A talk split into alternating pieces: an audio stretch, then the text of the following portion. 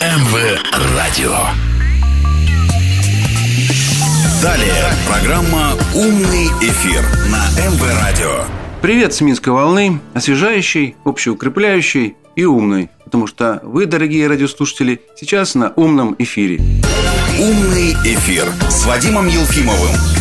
Ну что ж, дорогие радиослушатели, у нас сегодня в студии очередной умный собеседник. Мы, как говорится, верны этому своему направлению. Я рад вам представить Павловского Александра Алексеевича. Что это за человек? Ну, во-первых, он сидит против меня. Это прекрасный, я бы сказал, мощный человек. И до сих пор прекрасно выглядит, хотя ему солидный возраст, не будем выдавать, сколько вам лет. Но самое главное, это один из лучших экспертов в военной области, в сфере геополитики, который действует у нас в Республике Беларусь. Итак, представляю вам независимого военного эксперта, доктора военных наук, генерал-лейтенанта в отставке, хотя, мне кажется, генералов в отставке не бывает, и чрезвычайного и полномочного посла Республики Беларусь. Вы долгое время проработали и в Париже, во Франции, по совместительству в Испании, Португалии, и э, были представителем нашей страны при ЮНЕСКО. Ну вот, чтобы закончить такое представление вас для наших радиослушателей, мне кажется, вы довольно уникальная личность, потому что совмещаете две ипостаси – генерал и дипломат. Скажем, в Америке это очень распространено. Да? Генералы, бывшие, становятся послами, отправляются в разные страны и так далее, и так далее. Вот в советское время такой традиции как бы не существовало. Я вообще не знаю генералов, которые стали бы послами. А вы это, как говорится, совместили. Как вам это удалось, Александр Алексеевич? «Умный эфир» на МВ Радио. Ну, во-первых, добрый день. Добрый Я день. рад приветствовать всех слушателей. Э, Жизнь сложилась так, что э, мне пришлось работать э, и служить на разных должностях. Первый шаг к дипломатической работе мной был сделан, когда я из Вооруженных сил Республики Беларусь был переведен в пограничные войска и возглавил, тогда еще назывался Главное управление пограничных войск Республики Беларусь при Совете Министров. Э, Мне посчастливилось э, проводить реформу. Э, Был создан Государственный комитет пограничных войск. И тогда я там работал больше, больше 11 лет. Мне пришлось очень много работать с э, сопредельными странами, с другими странами. Но я вас застал, когда вы были председателем этого Да, комитета. уже я уже был председателем комитета. То есть он был создан, э, когда я пришел в Госкомитет. И мне приходилось работать, и я понял, что самый лучший способ – это уметь общаться с людьми и находить э, позиции, взаимоотношения. Это касается и наших э, самых близких отношений с Российской Федерацией.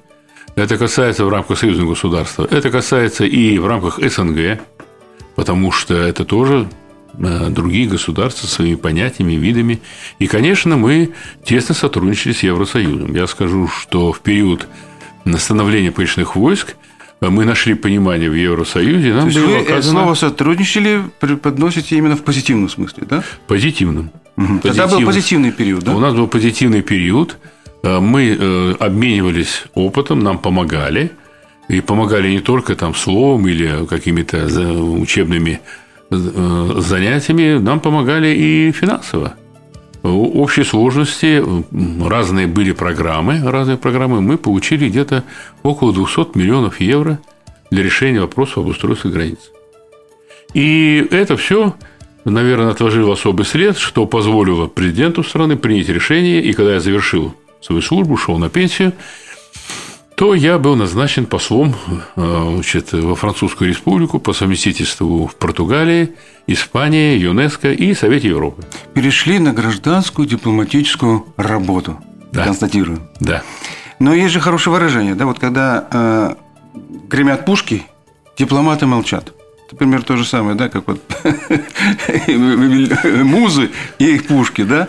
Это очень интересно вы сказали. Когда гремят пушки, дипломаты молчат, значит, они не сумели договориться. Это точно, дипломаты плохо сработали. Военные – это люди, которые, к сожалению, как это говорят, э, заметают грехи дипломатов, которые не могли найти э, решение э, вопроса с уважением всех сторон. Что, кстати, мы сегодня активно наблюдаем. Ну, вот я к этому и веду. Получается так, что в тот период, когда вы застали, так сказать, заступили на должность чрезвычайного полномочного посла, у нас были нормальные отношения с Западом. Более или менее, да? Как вы считаете? Вы знаете, тогда была другая обстановка, другая обстановка. Она была связана прежде всего с тем, что э, в мире не было столько много очагов противостояния и противодействия. И эти э, очаги появились, ну, скажем, мы отлично с вами понимаем, не просто так случайно. А все это спланировано, и сегодня мы то, что наблюдаем, в том числе и в Афганистане, это цепочка одной большой программы, цепи решения вопросов, которые решают геостратегические лидеры. Ну, я к тому, что, собственно говоря, Беларусь всегда искренне шла да, на добрые отношения, добрососедство. Мы с самого начала заявили да. о том, что мы готовы сотрудничать. Да, у нас есть более близкие, скажем так, очень близкие страны, такие как, например, Российская Федерация. У нас есть страны, которые мы помним и знаем друг друга. Это все бывшие союзные республики. Мы даже находили понимание, предположим, с прибалтийскими республиками. Но мы как, э, как мы с пониманием относились к их позициям, но в свою очередь требовали, чтобы такое же понимание было от них. И я вам скажу, что в этом отношении в лучшую сторону я отмечал бы Латвию. А в Литве, к сожалению, были и в то время люди, которые смотрели на нас с таким пониманием, как утерянные территории. Так что наши польские соседи не одиноки – литовские соседи тоже думают о том, что а почему бы и нет. Какие но, они вредные. Да, но тогда не было агрессивности. Ну, с нашей стороны и тогда не было, и сейчас нет. А сегодня мы видим агрессивность, потому что так называемые экономические санкции – это не применение оружия в прямом смысле этого слова, а это ущемление позиции не какой-то конкретной личности, а всего народа. Если какие-то экономические санкции, мы сегодня знаем, они распространяются на нашу страну, это в первую очередь касается простого человека, который работал на предприятии, который работал в сельском хозяйстве, который делал продукцию. Эту продукцию мы продавали, у нас нефть и газа нет. Мы можем продавать то, что мы делаем своими руками, и вдруг, оказывается, мы не можем продать мы не можем себе купить, значит, это что? Это в определенном степени геноцид государства. Ну и подрывает нашу обороноспособность подрывает нашу обороноспособность. И когда мы видим, что если к нам применили экономические санкции, дипломатические санкции, против нас ведут, э, скажем так, информационную войну, будем откровенны, то мы можем ожидать, что может быть применено оружие, если все это не срабатывает. Когда вводят санкции, значит, хотят добиться какого-то результата, того, который мы не воспринимаем, но нам хотят навязать. Если это не получается, то, то идет, дальше идет вход оружие. Только так надо понимать.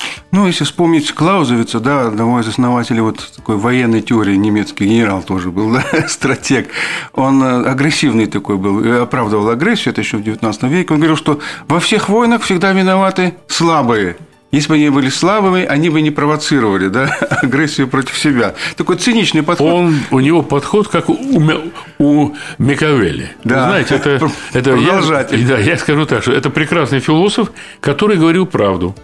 И она, конечно, да, скажем так, она такая оголенная правда, как э, провод э, с током. Малоприятная, да, но правда. Но это правда. И Клаудиус говорил правду.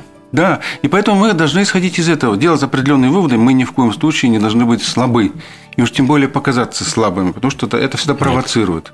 Нет. Вот те, как те, кто накладывает на нас санкции, хотят добиться именно этого, чтобы мы ослабли. Но мы этого им не позволяем. Но к этой теме мы еще вернемся, Александр Алексеевич. Умный эфир на МВ Радио. Я вот сейчас поговорить бы хотел о тех горячих точках, да, и вот конфликтах, которые сегодня создаются. Сегодня самый горячий, да, так скажем, э, конфликт, который опять как бы вот возродился, всплыл для нас с вами, да, мы немножечко о нем забыли, хотя это тоже наша тяжелая боль, Афганистан. И вот по прошествии долгих-долгих лет, 20 лет оккупации американцами, да, э, это как минимум, да, э, вдруг все возвращается на круги своя. И круги э, малоприятные, прямо скажем. Результата американцы там никакого не добились. Более того, они подложили, так скажем, под нынешний режим Талибана экономическую базу. В период оккупации Талибана, прошу прощения, Афганистана американцами, значит, экспорт наркотиков из этой страны вырос как минимум, это по оценкам ООН, в 10-12 раз. То есть во время того, когда там были американцы и как бы боролись с Талибаном, на самом деле они ему позволяли обогащаться и накапливать силы. И вот сегодня в этой сложной ситуации они вдруг отдают Афганистан Талибану. Что нам в этой ситуации делать? Как нам быть? Ну, во-первых, это не вдруг появившаяся, скажем, такая ситуация. Процесс э, расшатывания значит, э, азиатского вот этого Малой Азии, он идет уже давно, на протяжении 20 лет. Это происходит не потому, что кому-то нравится или не нравится. Все очень просто. Здесь э, все завязано на экономику. Этот регион богат газом, богат нефтью и многими другими полезными ископаемыми. Да, кстати, многие не знают, но Афганистан да. – это богатейшая кладовая. Да, Афганистан мы вернемся к этому, я еще скажу, но хотел бы сказать, что это, это, это э, плавно продвигающийся процесс. Э, Вначале это произошло, вы помните, как представитель Америки трес пробирочку, и они вошли значит, в Ирак. Да, была страна со своими нюансами, может быть, все, но это была нормальная развивающаяся страна, которая давала жить своему народу, и с соседями они в конечном итоге тоже находили отношения. Теперь этой страны нет. Была Ливия, где граждане получали по ну, 2000 долларов в месяц. Я думаю, это неплохая зарплата. Особенно для тамошних мест. Да, понимаете, это неплохая зарплата. Где эта страна? Ее тоже нет. Нет не вообще Ливии какой-то, а вообще она разрозненная, скажем так, территория, где нет ни управления, ничего. Была попытка в Сирии, она тоже эта попытка, тут попытка, к, сожалению, к их несчастью не удалась. Афганистан. Афганистан – это, в первую очередь, конечно, и политический, и экономический проект. Политический проект. Когда 11 сентября произошло, американцам нужно было показать, что они могут победить терроризм. И они решили э, эту карту разыграть на Афганистане. Афганистан занимает в геополитическом положении там ключевое положение. Ключевое. И для американцев было важно, почему? Это и влияние через Афганистан на среднеазиатские республики бывшего Советского Союза, и это влияние на, на Афганистан э, с, с позиции на Пакистан, потому что в Пакистане живет большое количество пуштунов. Это влияние на э, давнего врага э, Америки – это Иран. И вообще это глобальная цель в этом регионе, чтобы была война между Ираном и другими противниками для того, чтобы они до того, чтобы обменяться, например, ядерными ударами. А почему Кстати, бы я нет? хочу вот как раз на этом моменте немножко вас э, угу. сосредоточить, сконцентрировать. Мне кажется, это очень важное замечание. Ведь Джордж Буш младший, да, он, собственно, после 11 сентября затеял всю эту войну с тем, чтобы отомстить Саддаму Хусейну. Ираку. Да. И он ну, как да. бы за папу хотел там отомстить, за поражение папы в Первой э, Персидской войне. И он активно это продвигал. И первые сводки там ЦРУ, ФБР после 11 сентября говорили о том, что это вот Саддам Хусейн как бы замечен. И, ну, выводили на него, его как мишень, вот туда нацеливали. Мы убьем Бен Ладена, да? Да, да. Но Бен Ладен – это как повод. Но потом военные, весь истеблишмент, да, как бы подтолкнули э, Буша-младшего все-таки идти в Афганистан. И я думаю, что здесь как раз сыграли вот те геополитические факторы, о которых вы только что упомянули, близость к Советскому Союзу бывшему, да. и Иран, и э, Все вместе. Пакистан, да. А вот вы знаете, что э, в самый больш... Э, в пик нахождения советских войск в Афганистане там находилось где-то в пределах 108 тысяч человек. А коалиция находилась 238 тысяч. То есть в два раза больше, и они ничего не решили. И Афганистан, Афганистан, кроме того, что занимает важное геополитическое положение – Афганистан э, обладает очень большими запасами различных э, минералов. Это касается всего. Урана, это касается драгоценных камней, это касается различных руд. Дело в том, что когда Советский Союз помогал Афганистану создавать их, их экономику, то геологи Советского Союза сделали карту всего Афганистана. И разведанные, в общем-то, на большое, ну, процентов на 80, наверное, всех запасов Афганистана, они известны. Только теперь приходи и ну, я вам должен да. сказать, что и американцы сейчас тем же самым занимались. Они, геологоразведкой. Да, они понимали. Оккупации, да. Но они были не одиноки. Они разведывали, а самыми, скажем, прагматичными оказались китайцы. Они молодцы. Они имеют концессии на территории Афганистана. Э, с Талибаном у китайцев ровные отношения.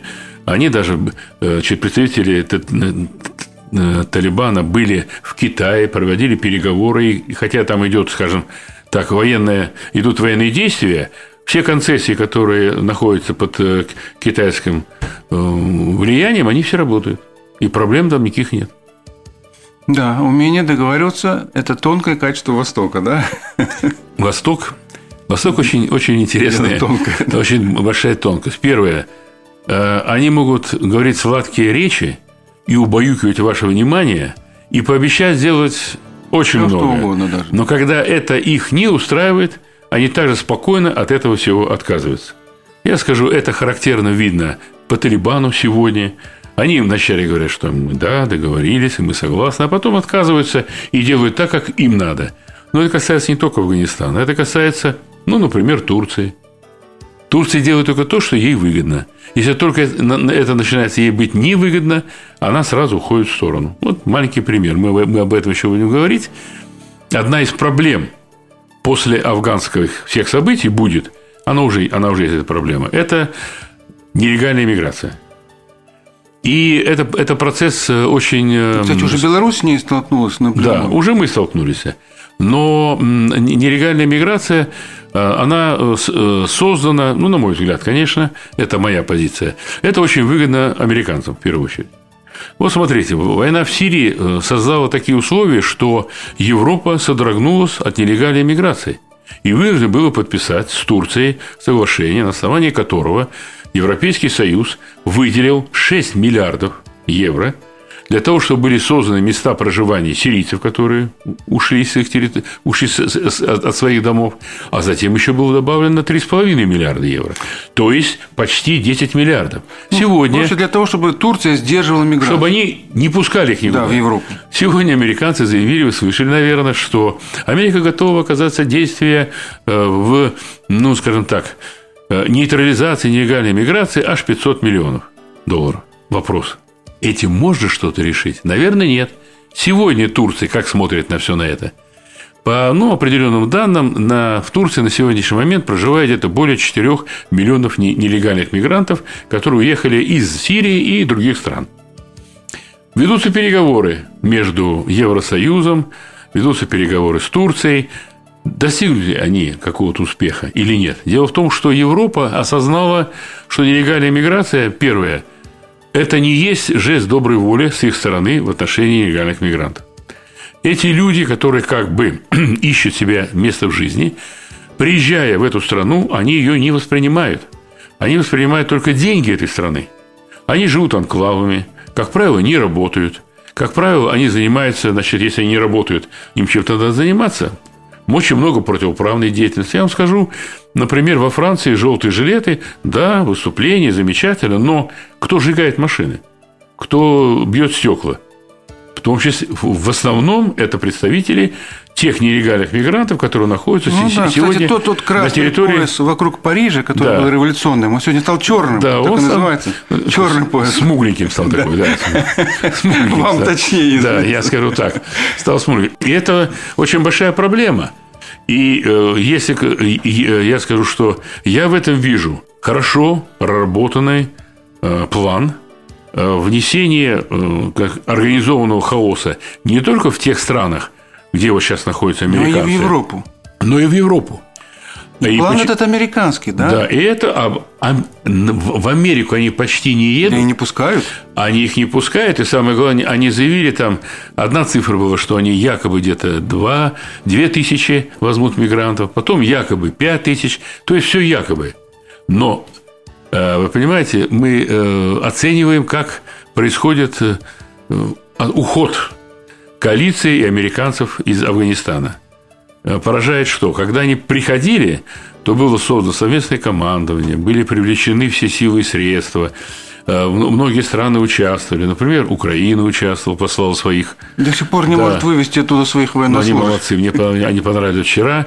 Пустили ложный след, что кто-то за- захватил самолет, сами загрузили богатых людей и с ними выехали куда надо. Ну, это да, летчики Молодцы. украинские подзаработали. Ну, молодцы, мне, мне это Вывозя нравится. Афганиста- афганцев, а не украинцев. И там находятся День многие страны. да. на- на- находятся. И нету, не видно, по крайней мере, и мы не знаем фактов, что это организовано.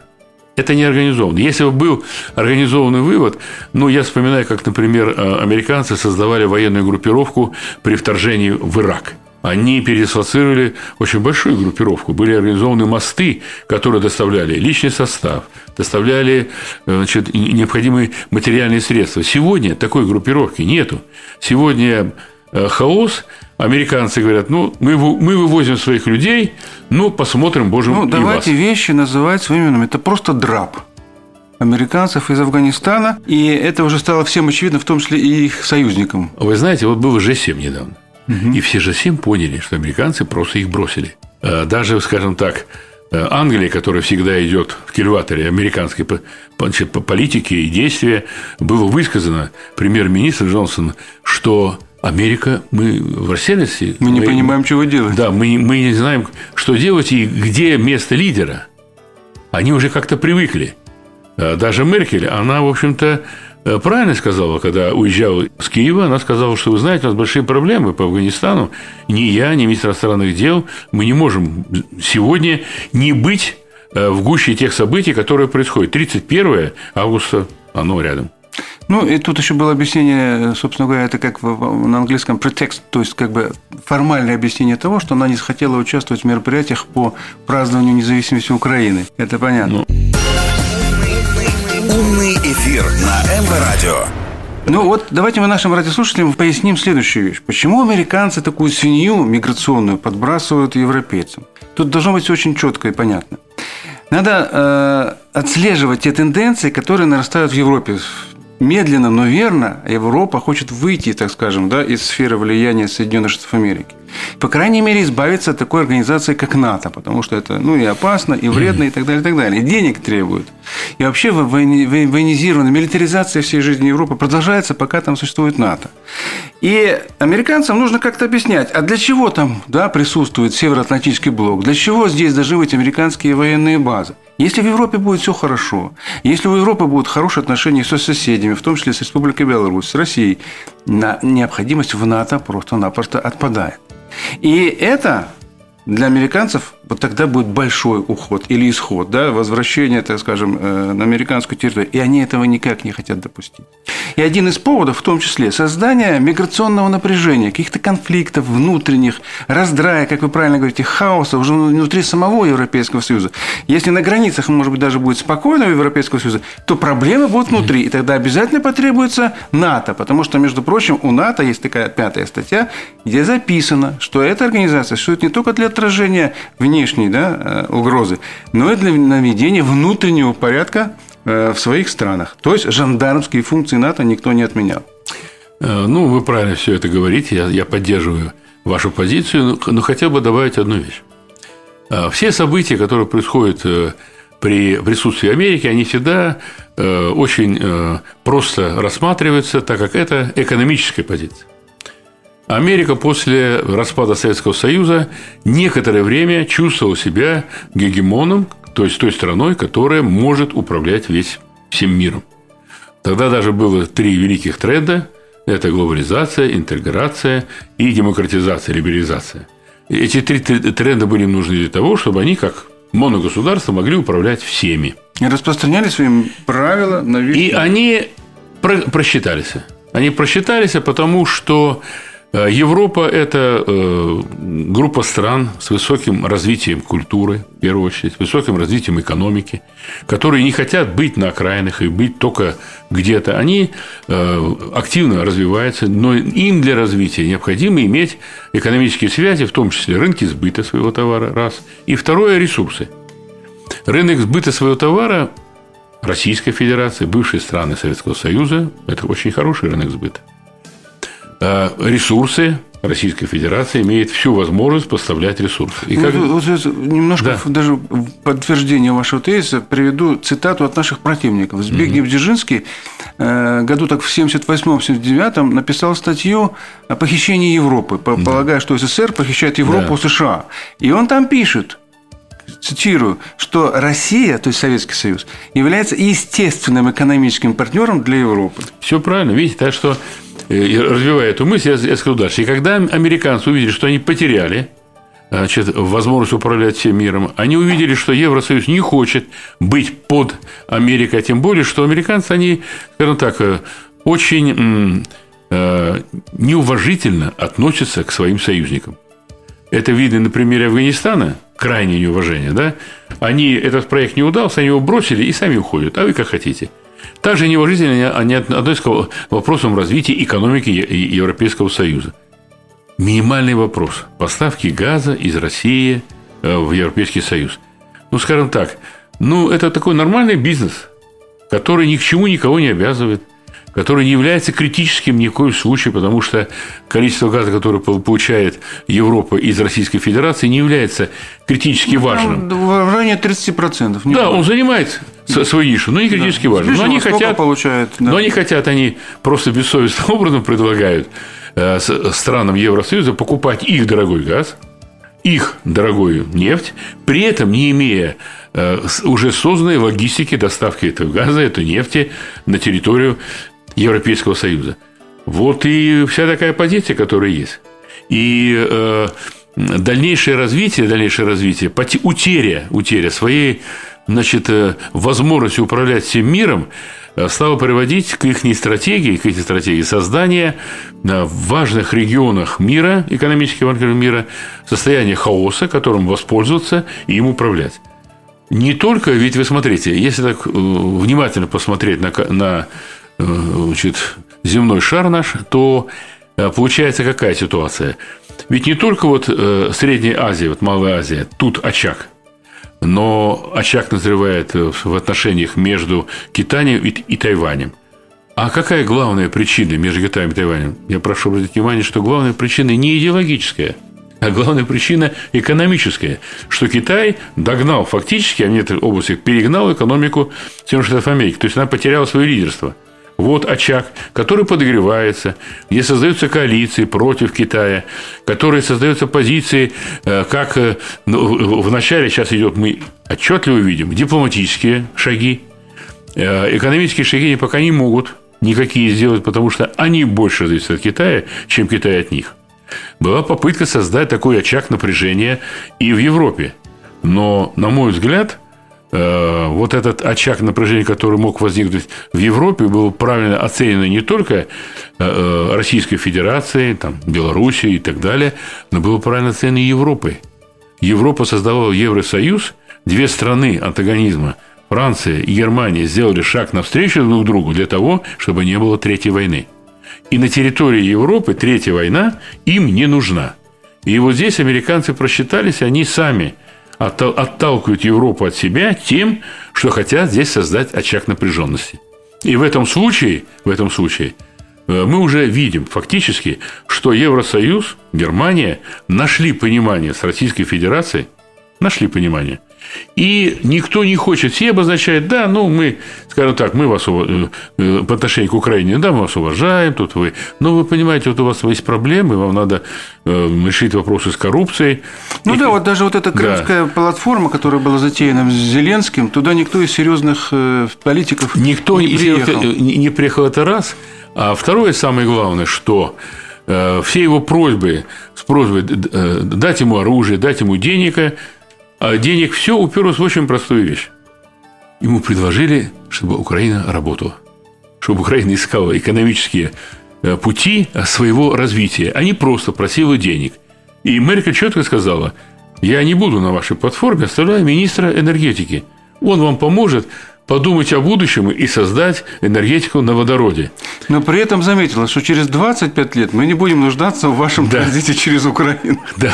То есть они, э, э, Украина своими действиями, э, непониманием ситуации, она, во-первых, создала эту ситуацию Но она сама. загнала себя в тупик сегодня. Она сама себя зазала в тупик. Был очень сложный момент, я вот хотел бы на нем остановиться. Это когда был подписан, значит, та злосчастная бумага, и Советский Союз перестал существовать. Когда происходит раздел, э, даже, например, развод между мужчиной и женщиной, то происходит раздел имущества, который проходит или добровольно, или через суд, но с соблюдением каких-то законов. Когда распался Советский Союз, такого раздела было не сделано. Одно дело – это э, деление э, Советского Союза, его границы – и все остальные вопросы, а другой, когда все стали самостоятельными. И я вам скажу, что если бы э, в 1991 году при разделе Советского Союза вначале все, кто подписал, сел и просчитал, все позиции, кому какие есть выгодные вопросы, то, наверное, многих ситуаций, которые есть сегодня, не произошло.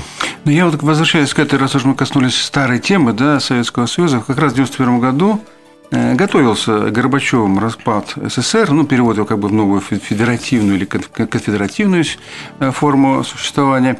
И э, было предложено, я это просто знаю не понаслышке, поскольку мой отец тогда работал в Совмине СССР, в Госплане СССР, прошу прощения, и э, знаю это точно, значит, всем республикам было предложено – Э, разработать баланс своих отношений с Российской Федерацией. Кто кому должен.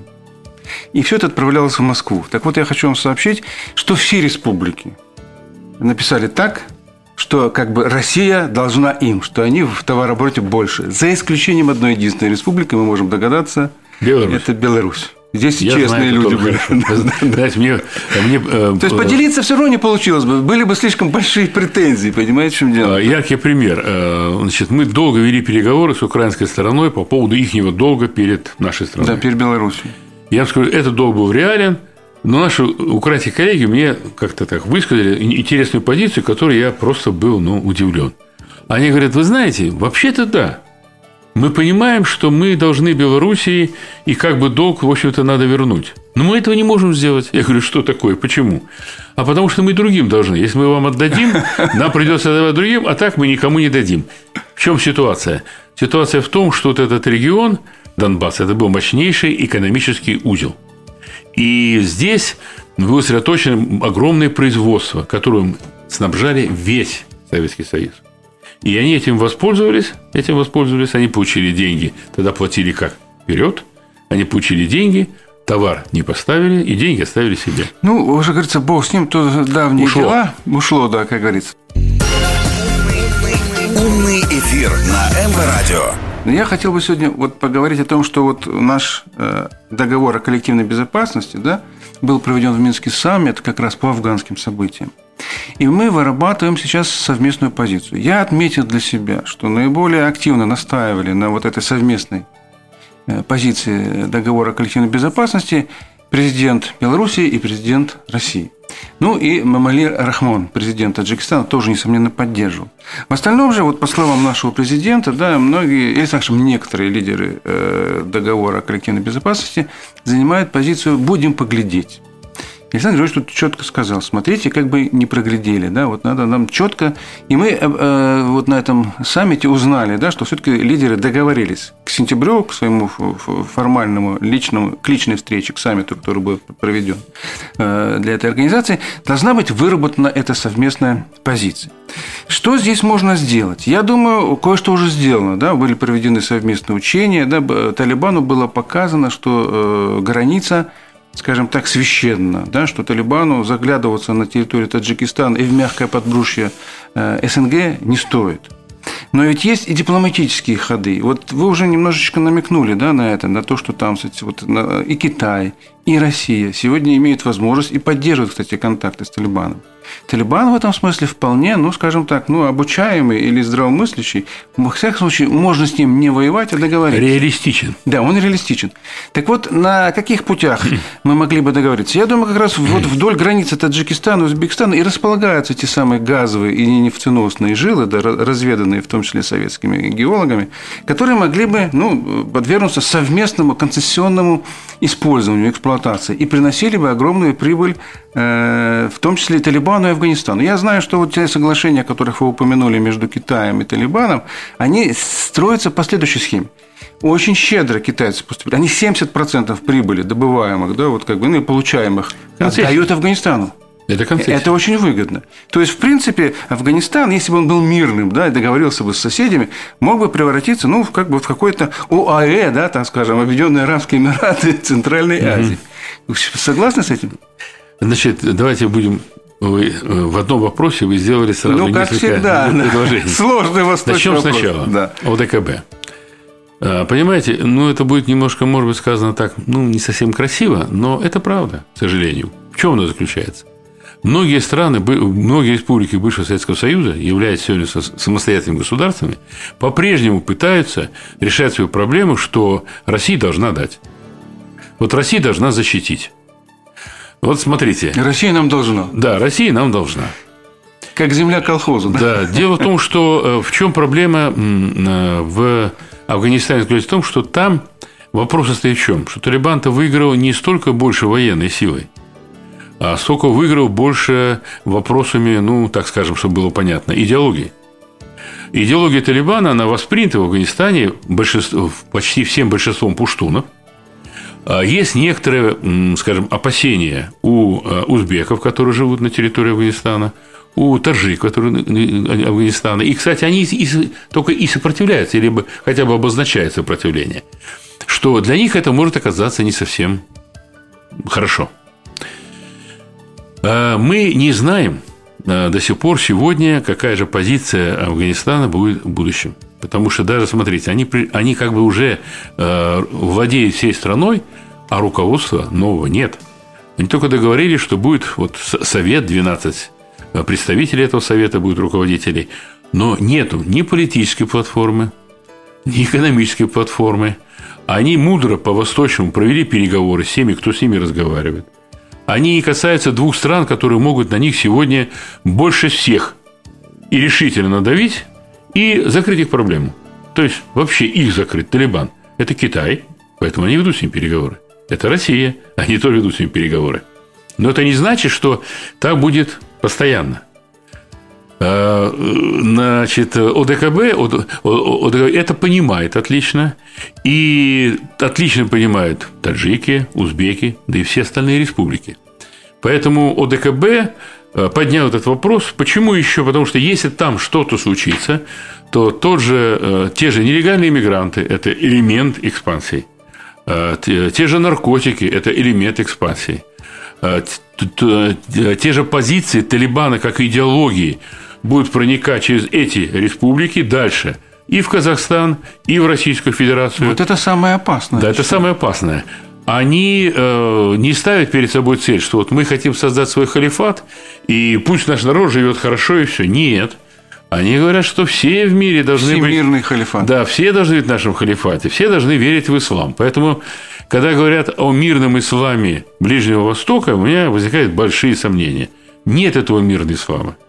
И ИГИЛ запрещенная организация, и Талибан запрещенная организация, и Аль-Каида, и другие. Все они воинствующие. Назовите мне хоть один, скажем, э, направление ислама, которое мы сегодня видим, который не предлагает мирным путем решить вопрос. Везде путем каким? воинствующим путем. Но я Поэтому хочу только от... тут все-таки оправдать немножко мусульман и ислам. Это не религия это какие-то сектантские течения, да, которые используют религиозную да, догму я об этом и сказал. для своих я агрессивных же, целей. Что, да, то есть это политическая основа. Что не столько э, значит, Талибан – это религия, сколько это идеология. Это политические основы, которые все. Но они это под прикрытием ислама, который То является они решают свои экономические одним проблемы. из элементов. Да. Так, вот я на, на эту тему и политически. Да, и, и педалирую. Я... Значит, можно с ними договориться на экономической основе. Значит, давайте завершим по АДКБ вначале. Угу. И поэтому, в том числе Россия и Белоруссия, осознавая, что это может коснуться всего региона и пойти дальше, они предлагают, давайте конкретизировать наши позиции стран, которые входят в ОДКБ. И эта конкретизация позиций, она, скажем так, появилась определенная заинтересованность. В чем? Узбекистан в свое время вышел, а сейчас участвует. Задумывается о возвращении. И ставит вопрос о возвращении. В ОДКБ. Значит, не только мы с вами вот чувствуем какую-то опасность, но те, кто живет там, кто непосредственно все это ну, видит, бы это, конечно, они, естественно. Она перед ними. Да. Вот смотрите, сколько уже перешло узбеков и таджиков с территории Афганистана в эти республики. Они их принимают. Они таджики и узбеки по национальности. А что у них на уме. внутри, на уме? Они являются представителями таджикской культуры древней, или они являются представителями уже идеологии в определенной Талибана. степени идеологии Талибана? Наверное, последнее более вероятно. Но исключать точно нельзя. Исключать нельзя. Поэтому ОДКБ, э, как любая международная организация, э, подошла к тому периоду, когда необходимо развитие, необходимо изменение отношений, э, по позиции изменения участия, участия. И это участие может быть самое различное, в том числе, конечно, участие оказания помощи. Когда мы тяжело, мы просим помощи, значит, и мы должны когда кому-то будет тяжело, оказывать помощь. Тем это более, должно... это нам в конечном счете Да. выгодно. Это, это должно быть заложено в, и в, как говорится, весь, в главные документы ОДКБ. Это вот, это вот по этому вопросу. По э, вашему, ну, скажем, интересному такому предложению развитие экономических отношений и за счет этого стабилизировать политическую обстановку В Афганистане. в Афганистане. А это, значит, у нас. это интересно. На на границе. Да, это, это интересно, да. Но я скажу так. Это интересно тогда, когда нам ясно, кто перед нами сидит. С кем мы имеем дело? С кем мы имеем дело? Мы сегодня не знаем. С кем мы имеем дело? Мы не знаем. Они, они даже, понимаете, идет заключительный акт, они не объявили, чего они добились и к чему они стремились и что они хотят. Кстати, Это ну- не объявлено. Ну, согласитесь, пока мы будем думать, кто перед нами сидит, кто-то может с ними договориться. И Так тогда против нас этот Нет, договор будет. Мы, мы осторожно договариваемся. Но я скажу так, вот Туркмения договорилась, да? Туркмения договорилась, Талибан сказал, что нет, к вам никто, мы не будем нападать. И Туркмения свой газ через Афганистан направляет в Пакистан. За это Талибан будет получать полтора миллиарда долларов ежегодно. Это неплохо для страны, которая начинает, как говорится, восстанавливаться. Китай уже тоже договорился. А Талибан активно педалирует вопросы отношений с Российской Федерацией. Как бы то ни было, как бы то ни было, но в период нахождения советских войск в Афганистане Российская Федерация построила предприятия, учебные заведения, университет хотя бы, учебные заведения, где, где готовили различных специалистов, рабочих, э, много было построено школ, больниц. Это в памяти остается, значит, они полагают, что это тоже может быть найти отношения и развивать дальше. Многие э, афганцы учились там. Но э, я не думаю, что в стране останется Америка. Поверьте, американцы... Нет, теперь им там, уже, Да. как говорится, места нет. Нет, вы, вы ошибаетесь. Американцы уже проводили э, первичные переговоры с Талибаном. И если они говорят, что мы договорились, что до 31-го Талибан нам позволит уйти, поверьте, они дальше договорятся еще о чем-то. Америка не та страна, которая э, имеет э, твердые, э, устойчивые моральные какие-то качества. Когда вопрос стоит о деньгах, у американцев морали нет никакой. Ни по какому вопросу. Деньги для них решают все. На это наслаивается и экономика, и военная экспансия, и все остальное. Умный эфир на МВ Радио. Александр тогда задам еще один вопрос, такой немножечко каверзный, но ходит, как говорится, в, в- в мыслях, да, в, в- в- в общественном мнении, как брожение имеет мысль о том, что все-таки как бы нам, не дай бог, не, не довелось там воевать в Афганистане. Я с этой точки зрения э, твердо убежден, что не, не доведется. Нет такой необходимости, и вряд ли д- ситуация дойдет до такой острой фазы. Во-первых, потому что Афганистан ну, э, уже доказал ясно и четко, что туда входить не надо. Ничего вы там не решите. Да? В Афганистан, это вот если посмотреть на Талибан, на тех, кто там живет, они, у них даже по их э, летоисчислению сегодня 13 век середина там, да, на на 14 приходит. То есть они живут в средневековье. Втягивать их в 21 век бессмысленно и глупо. Очень интересно вы говорите. Поэтому не- надо воздействовать не входя туда, а только извне. Я вам скажу так. Э, Чтобы войти в страну, надо знать, а с кем там взаимодействовать же, да. и ради кого мы туда входим. Советский Союз вошел туда, Кстати, тоже не очень знаю, что там происходит. Советский Союз вошел туда, имея предпосылку того, что после свержения Шаха там якобы появилась какая-то Демократическая, основа да. демократическая какая-то, Да, да. Но это там было две партии, э, скажем так, э, это была небольшая группа людей с одной и с другой стороны, которые имели какое-то понятие, но не имели э, строго выраженную цель и позицию. То есть у них, понимаете, если есть партия, у партии должна быть программа, и, значит, должен быть устав, который говорит, Убеждение. к чему и куда мы ведем. Да. И там, и там они были очень размыты. Мы попытались им помочь. Но поняли, почему мы вышли. Мы вышли не от того, что мы были бессильны. Мы могли там находиться, держать, да, экономически, все. Но мы вышли потому, что убедились в том, что основная масса народа не воспринимает со своей позиции феодального общества, первобытно-феодального общества, да, не воспринимает не только идей социализма, но даже перво- э, первозданного капитализма. Не воспринимает никак. Но наша позиция была создать такое общество, поэтому мы туда вошли. Американцы вошли туда не по этой причине. Они вошли по причине доказать миру, что они борются с терроризмом. И что не лучше И мы СССР. найдем Бен Ладена, который мы там решим находится. проблему, да. мы, мы победим. Они пошли победить Бен Ладена, но они не поняли, а с кем они будут там работать. И, э, знаете, я часто повторяю это выражение, был такой революционер Робеспьер, французский. Он, он сказал замечательные слова. Ультрареволюционер был. Он говорит, нельзя нести демократию на кончиках штыков в другие страны. Он тогда понял, что этого делать нельзя. Что сделали? Они пришли в Афганистан. Но те же афганцы с того же феодальной позиции, они не восприняли социализм и точно так же не восприняли их либерализм. И все свелось к тому, что более триллиона денег куда-то делся, страна не воссоздана, не имеет ни экономики большой, ничего, и даже вооруженные силы, я вам скажу, они э, примитивные вооруженные силы. У них нету нет ни, ни танков, ни нормальных самолетов, ни других средств. Вот они там э, спецназ, ну, команда и так там, далее, и все. Да. Бегают, стучат себя в грудь, что они всех победят. Даже армию не создали нормальную. Не создали армию нормальную не только не вооружив ее хорошим оружием, но и не э, армия, она быстрее, э, люди, когда находятся вместе, она быстрее воспринимает какие-то идеи, ради чего на нее одели форму и за что они будут воевать. Они даже этого не сделали. И поэтому, когда Талибан пошел, армия активно не противодействовала. Противодействовали вот узбеки, таджики, потому что они боятся за свои позиции. И продействовали тот, кто много заработал денег. Бывший президент Афганистана, улетая, ну, уже улетел даже смог, и забрал свои деньги. Не смог забрать все деньги, оставил всех, там не все, не все не смог деньги. погрузить. Поэтому Это верно. Э, пока сама страна, сама страна э, с, без, э, скажем так, насильственного воздействия на ее развитие не начнет развиваться, ничего не будет. И мы это видим ну, тоже на африканском континенте.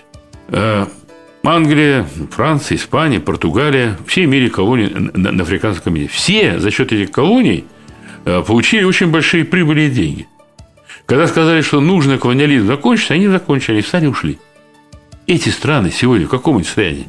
80% этих стран находятся в бедственном состоянии. У них по-прежнему на форме, ну, в лучшем случае, концессии забирают полезные ископаемые, а остального ничего нет. Ну да, это колониализм в пять, новых формах. Да, там да. можно назвать, ну, скажем так, пять стран, которые, ну, более-менее создано общество, создана экономика, они имеют вес политический какой и так далее. Остальное в таком состоянии находится.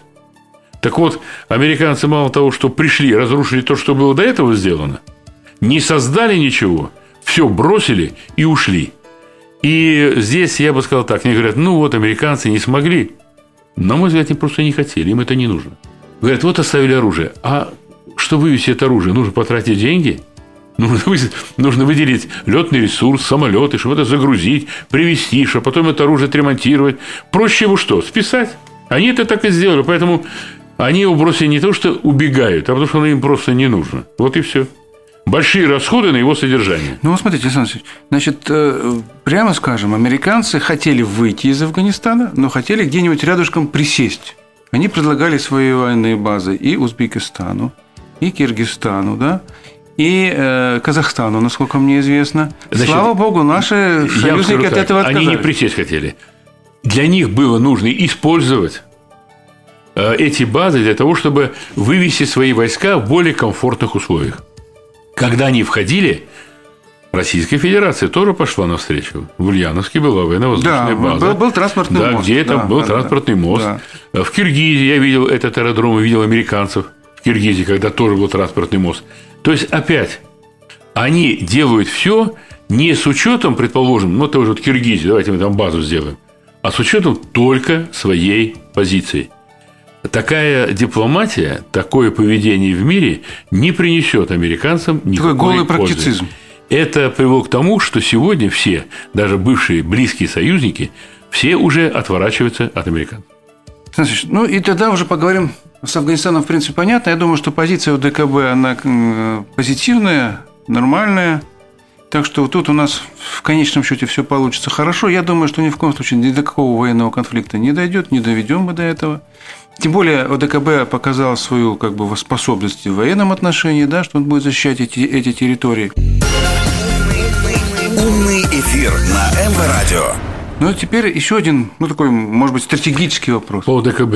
А, я скажу так, мы показали, все участники ОДКБ, первое, что мы насторожены, что мы оцениваем Не ситуацию. будем спать в подушку. Да. Мы оценим сложность ситуации, что мы проводим переговоры, которые позволяют нам при необходимости усилить наши позиции для решения вопроса первой, второй и третьей очереди. То есть третьей очереди, то есть э, большого участия в решении этой проблемы. И это видно всем. Поэтому и Талибан, как говорится, не сильно э, агре- а- агрессивно Не сильно дергается, да. Он понял, что просто так не пройдет. Ни Таджикистан не будет брошен на произвол судьбы, ни Узбекистан, тем более, ни казахи, ни все, все озабочены, все озадачены, и даже Китай.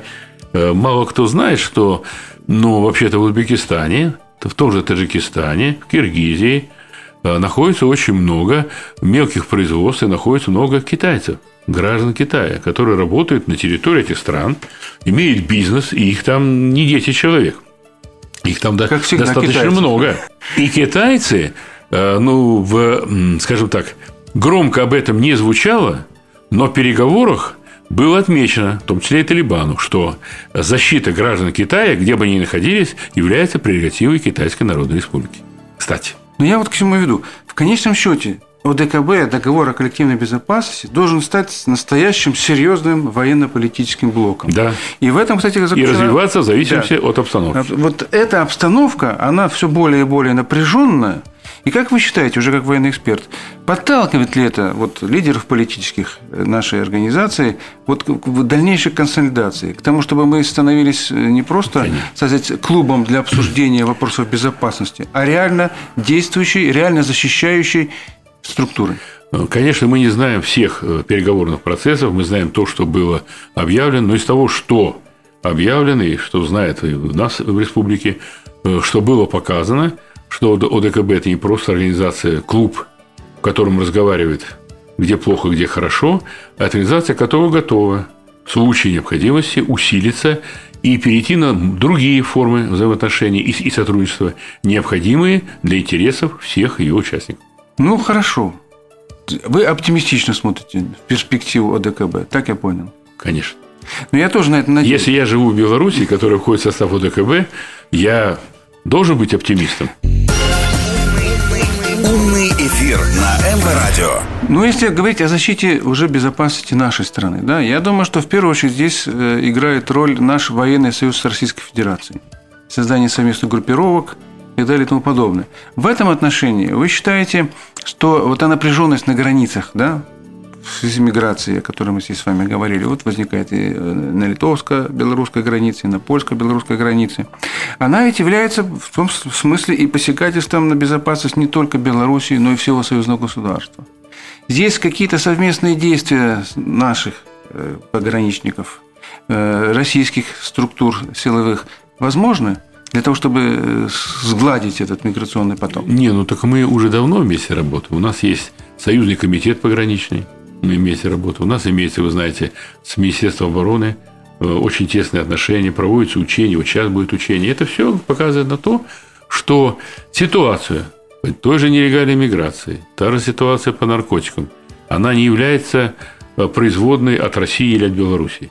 Мы являемся... Ну, это понятно. Беларусь является страной транзита, которая на, находится на этом пути. Э, транзитная нелегальная миграция – это большая политика, большой бизнес, в котором мы вынуждены принимать участие, потому что мы в него затянуты. И, э, значит, э, если бы шли граждане Беларуси нелегально через границу, ну, тут Это была бы наша виновата, проблема, это да. наша проблема. А Ну, такого нету, слава да, богу. А когда идут, э, значит, афганцы, а когда сейчас пойдут иракцы, иракцы, там же работает бизнес. Это же не просто так. Они платят деньги, организованную преступность. Мы боремся с ней, но надо правильно понимать, наверное, и той же Литве, и Польше, и другим странам, что, э, во-первых, количество нелегальных мигрантов значительно увеличилось по сравнению с теми годами, которые были раньше. Раз. Второе. Они сами же их приглашали. Да. Помните, выделяли Да, деньги, раз. приглашали Это первое. Вот 750 В миллионов. Польше они говорят, мы не, не к вам, не в Польшу пришли, нам Да, в мы в Германию, Германию надо. идем. Зачем вы Меркель нас... нам обещала Да. денег. Зачем вы нас об- обратно возвращаете в хотите нас вернуть в Беларусь? Нам, нам там абсолютно не нужно. Э, то есть это большой бизнес, и э, он сейчас увеличился, этот бизнес увеличился, и у нас есть определенные пределы. Пограничные войска – это структура, которая находится на бюджете государства. Бюджет государства, ну, скажем так, благодаря э, санкциям уже не имеет такую возможность на это увеличение увеличиваться еще больше. Значит, нужно было провести переговорный процесс тем, кто понимает, что миграция идет к ним, и согласовать с ними позиции. Да, давайте. Вот мы видим, что идет нелегальная миграция. Мы видим, что у вас, э, ну, скажем так, не получается всегда их задержать. Они приникают к нам. И, э, значит, они должны понимать, что это, это проблема не только Беларуси, это их проблема, и это проблема всемирного масштаба. И если вы хотите, чтобы мы были в едином, как говорится, э, в едином ну, порыве эту проблему, решение, да. давайте определимся. Когда Э, нелегальная миграция была такая же большая, мы создали пограничные войска, нашли возможность выделить ресурсы из Европейского Союза, и результат же был. Был результат. Мы нашли понимание, мы, у нас находились и места для размещения э, тех нелегальных мигрантов, которые мы задерживали на территории Беларуси. Мы дипломатическими путями решали их возвращение куда-то или легализацией, но это было цивилизованно. Теперь вы обиделись, что нелегальная миграция стала большая, а мы и не держим. Подождите, а э, скажем так, а что вы сделали для того, чтобы наши... Так они просто вытесняют да, людей обратно на белорусскую мы, территорию. Что вы сделали для того, чтобы э, пограничные войска Белоруссии могли вам помочь. помочь? Вы ничего не сделали, кроме глубокой обиды. Никто же из белорусов не ведет через границу пограничную. За ручку там, да. Не ведет.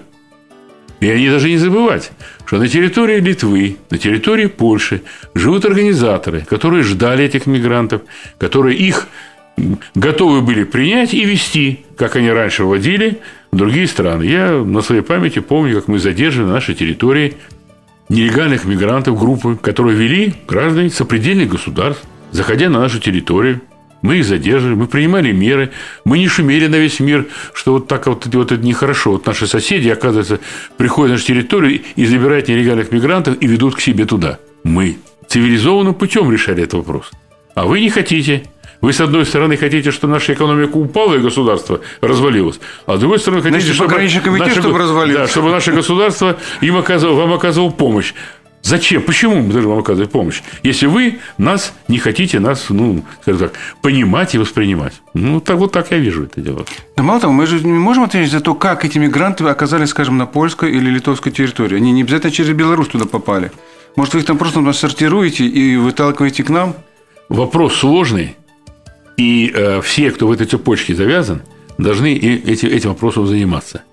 Э, вопрос нелегальной миграции настолько остро стал в Европейском Союзе, что, например, Австрия вообще отказывается принимать. Э, да, кстати, канцлер официально заявил. Да, я официально заявила. Я вам скажу, что скандинавские страны тоже фактически отказываются принимать. Вопрос стоит в том, что наиболее богатые, такие как Франция, такие как Германия, такие как Италия, Испания, законодательство, у них выделяются деньги на содержание мигрантов, мигрантов. Они сделали заявление, что они готовы принять, но э, каждый вопрос имеет определенную позицию своего уровня. Если, предположим, э, вы налили в ванну воды, чтобы покупаться – ровно столько, чтобы вам было комфортно, это одна позиция. А если вы воды столько, чтобы вы в эту ванну опускаетесь, и вся вода выливается, это уже некомфортно. Некомфортность нелегальной миграции в том, что если ее уровень превысит 15% э, от населения, то, скажем так, э, национальные э, позиции любой страны начинают теряться. От Европы ничего не останется. То есть это уже, будет, именами, да. это уже будет не титульные нации, они, а будут титульные нации другие. И они не, э, я уже говорил, повторюсь, они не хотят э, стать французами, немцами, они хотят иметь анклавы, жить своей жизнью со своими законами, порядками, им только нужно деньги. Вам нужны деньги? Так давайте те же страны, которые объявили, что они готовы нелегальной миграции помогать, проведите дипломатические, э, делайте дипломатические шаги, помогите этим странам, чтобы они могли развивать свою экономику. Найдите эти пути. А так, как делается, быть добрым дядей, добрым дядей, ну, понимаете, э, не, ну, быть добрым меня учили так. После того, как разрушил эту страну. Да, меня учили так, знаете, как говорится, не надо жалеть солдата, надо о нем заботиться. Так вот, не надо жалеть мигрантов, надо о них заботиться. И заботиться не то, что вы их накормили, а заботиться, что будет с ними дальше. А что будет с вами дальше? У вас количество рождаемости уменьшается, демография ваша плохая, и что? Э, скажем так, первоментным путем мы приедем во Францию, и, оказывается, она будет говорить не на французском языке, а на арабском. Ну, это старинная, старинная проблема, и раз вы уже упоминали и ЮНЕСКО, и ООН, я хочу сказать, что в 1978 году было принято решение Организации Объединенных Наций о том, что бывшие колонии, то есть метрополии, выделяли бы бывшим колониям 2% своего ВВП для восстановления их экономик. И это решение с 1978 года не было выполнено, оно было подорвано и так далее, и так далее. И вот сегодня, собственно, эти проблемы все выплывают. Слава Богу, мы к этому не имеем никакого отношения, кроме того, что на нас оказывается давление миграционным потоком. Я хотел немножко по-другому. Угу. Мы не участвуем в создании этой ситуации. Но она нас косвенно... Но мы, да. но мы присутствуем к сожалению, на платформе этой Будучи ситуации. транзитным государством. И мы не можем быть равнодушны к тому, что, предположим, происходит в той же Германии с этой нелегальной миграцией, в той же Франции, да и позиция польской стороны и той же австрийской стороны, это все равно отражается на нас. Они идут через нас – воздушным путем, наземным путем, но через нас. Но это не наша и проблема, мы это должны четко. Мы сказать. не создавали да, эту проблему. Абсолютно верно. Мы готовы, мы готовы при разумном отношении участвовать Помочь. с вами в вопросе, вопросы, э, как эту проблему решить. Решить с уважением позиций каждой сторон и в первую очередь нашей стороны. Умный эфир на МВ Радио. Ну что ж, спасибо большое за ваше экспертное мнение. Дорогие радиослушатели, напоминаю, у нас в студии был Павловский Александр Алексеевич, независимый военный эксперт, доктор военных наук, генерал-лейтенант в отставке, чрезвычайный полномочный посол и просто умный человек. Спасибо вам за ваше мнение. Спасибо за внимание. До свидания. Всего хорошего. Ну что ж, до скорых встреч на Минской волне, на умном эфире. Услышимся. С вами был Вадим Елфимов. Всего хорошего. Программа «Умный эфир» с Вадимом Елфимовым. По идее, умных людей должно становиться все больше и больше, а вот, к сожалению, эфирного времени для них каких-то передач становится все меньше и меньше. По субботам в 19.05. Не будем умничать на МВ Радио.